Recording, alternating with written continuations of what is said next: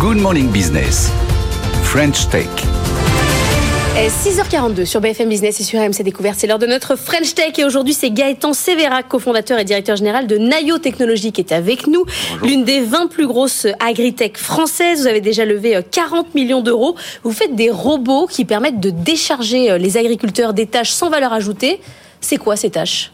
Alors la première, la principale, c'est vraiment le désherbage mécanique, qui est la tâche la plus pénible et la plus répétitive qu'on puisse trouver dans, l'agriculture, tout type de culture confondue.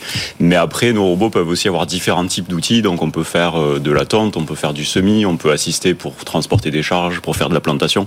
Donc c'est après, ça peut devenir, ça peut devenir un outil polyvalent au service justement des différents besoins des agriculteurs et des agricultrices. Potentiellement, on peut tout automatiser tout, c'est beaucoup tout. on peut automatiser beaucoup, c'est sûr. Pour moi, l'enjeu, techniquement, on peut envoyer des robots sur Mars. Euh, voilà. Mais après, c'est une question de coût, de bénéfices pour les agriculteurs aussi. Donc, il faut commencer par automatiser les tâches qui ont de la valeur ajoutée et où il va y avoir un retour sur investissement pour les agriculteurs. Alors, on a invité notre spécialiste robot.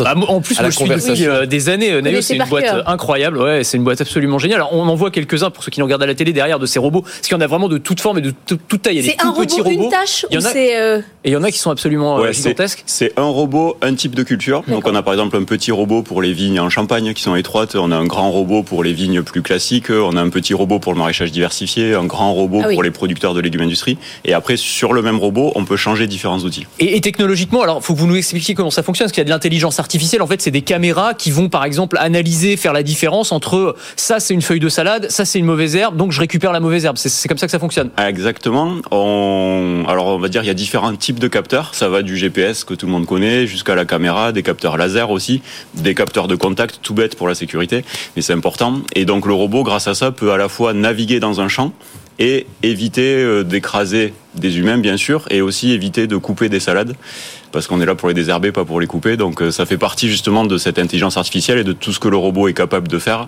pour réaliser sa tâche en toute sécurité. Vous travaillez avec la photo aussi, on reçoit de plus en plus hein, de, boîtes qui bossent avec, euh, avec la photo. Hier, c'était une autre agritech qu'on avait avec une photo, ils pouvaient savoir si euh, le blé était, était bon ou pas. Il y, a, aussi ce système-là chez vous ou pas? Il y a, Alors il y a aussi des capteurs, oui, même si nous, aujourd'hui, encore une fois, en parlant juste pas technologiquement, mais de valeur ajoutée pour l'agriculteur, on se focalise sur des tâches plutôt au sol, de, des actions. Et la collecte de données, c'est des choses qu'on a déjà testées, soit tout seul, soit en partenariat justement avec des sociétés comme celle que vous avez reçue parce qu'on peut intégrer leurs capteurs sur nos machines pour donner aux agriculteurs encore plus de valeur ajoutée pour chaque passage du robot. Donc aujourd'hui, ce qu'on commercialise, c'est plutôt euh, des herbages semis. Et demain, ce qu'on peut débloquer comme valeur ajoutée, c'est euh, collecte de données, outils d'aide à la décision. Alors justement, collecte de données, aide à la décision, est-ce que les robots peuvent être une solution au risque de sécheresse en optimisant par exemple euh, l'arrosage de manière beaucoup plus efficace que les arrosages sur toute une parcelle. Oui, il y a une start-up française justement qui bosse sur cet arrosage spécialisé et les robots peuvent aider de deux manières. Donc soit directement sur de l'arrosage de précision, soit encore une fois sur de la partie tout ce qu'on regroupe sous l'intitulé agriculture de précision. Donc c'est être capable de donner plus d'informations pour mieux gérer son système par tous les agriculteurs. Combien ça coûte aujourd'hui des robots comme ceci Alors j'imagine que la gamme de prix varie parce que les robots, encore une fois, sont, différents. Mais et, quel type d'exploitation ça peut intéresser? Parce qu'on parlait de remplacer le désherbage manuel. J'imagine que c'est plutôt pour des, exploitations bio du coup, parce que sinon on, ne fait pas du désherbage manuel dans, l'agriculture intensive. Si? c'est ce qui est intéressant, c'est pas que pour les bleus. Donc bien sûr, euh, peut-être la moitié de nos clients à peu près sont en bio, mais pas tous parce que il n'y a pas d'agriculteur qui met du désherbant chimique par plaisir. Il y a besoin de désherber, voilà. Donc ils cherchent, ils sont tous en recherche d'alternatives. Et il y en a beaucoup qui sont soit pour des raisons euh, techniques, légales, des labels euh, comme le HVE, etc. Soit pour des raisons euh, environnementales, de conviction, veulent se passer du désherbant sans être en bio. Et donc on travaille aussi avec des, des, agriculteurs, soit légumes, soit des viticulteurs, qui veulent juste arrêter le désherbant et qui cherchent des solutions alternatives pour ça. Et donc sur le prix, c'est combien Et le prix, donc, ordre de grandeur, ça va commencer dans les 30 000 euros avec le plus petit et ça peut monter jusqu'à 200 000 euros, voire un peu plus avec les options pour le plus gros pour la vigne. Ah ouais, donc on peut les louer, j'imagine, parce que on peut, les, on peut les louer. On a même en Californie notre euh, notre entité en Californie propose de la prestation de service. On a certains de nos clients qui proposent eux-mêmes en France ou en Europe de la prestation de service.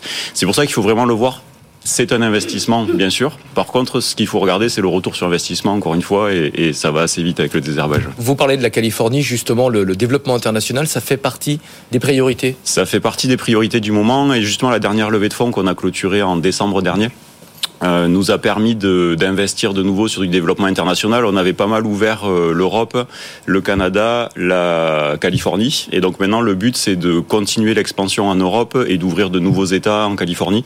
Parce qu'encore une fois, la, la, demande, le besoin est vraiment là. C'est vraiment un sujet global. Et donc nous, maintenant, on, on veut pouvoir... Euh, à atteindre de nouveaux clients sur ces territoires. Votre histoire à vous, on dirait une, une série Netflix. Vous êtes ingénieur, vous n'êtes pas agriculteur. Vous allez à la fête de l'asperge à Pontonx sur l'Adour dans les Landes et vous, discutez avec les agriculteurs. Et vous dites il y a un vrai problème sur la pénibilité et sur l'attractivité des métiers.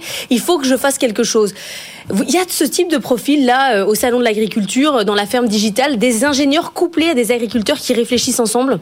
Alors c'est très important. Moi j'ai la chance aussi d'avoir rencontré, vous êtes bien renseigné sur la fête de l'asperge. D'ailleurs il y, a une omelette géante, je vous le recommande tous les premiers. je vais y aller, merci. euh, j'ai eu la chance moi de rencontrer donc mon associé, qui lui est issu vraiment d'une famille d'agriculteurs, euh, voilà, qui a grandi au, au, cœur de la ferme on va dire, et, euh, et du coup qui apporte cette vision justement utilisateur final et agriculture.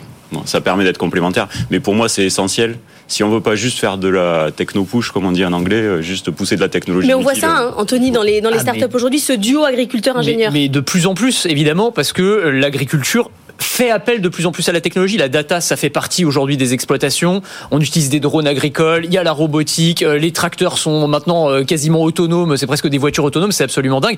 Et il y a un dernier enjeu, parce qu'on parlait de l'enjeu de la pénibilité, mais un autre enjeu auquel vous répondez, c'est la pénurie de main-d'œuvre aussi, parce qu'on oppose souvent, on dit les robots, ils vont prendre tous nos, tous nos emplois. Là, en fait, ils vont pouvoir des emplois que personne ne veut plus faire. Oui, exactement. Et la pénurie de main-d'œuvre, c'était déjà vrai il y a 10 ans, à cette fameuse fête de l'asperge. Un des agriculteurs l'avait illustré en disant euh, les jeunes, c'est tous des feignants, ils veulent plus travailler.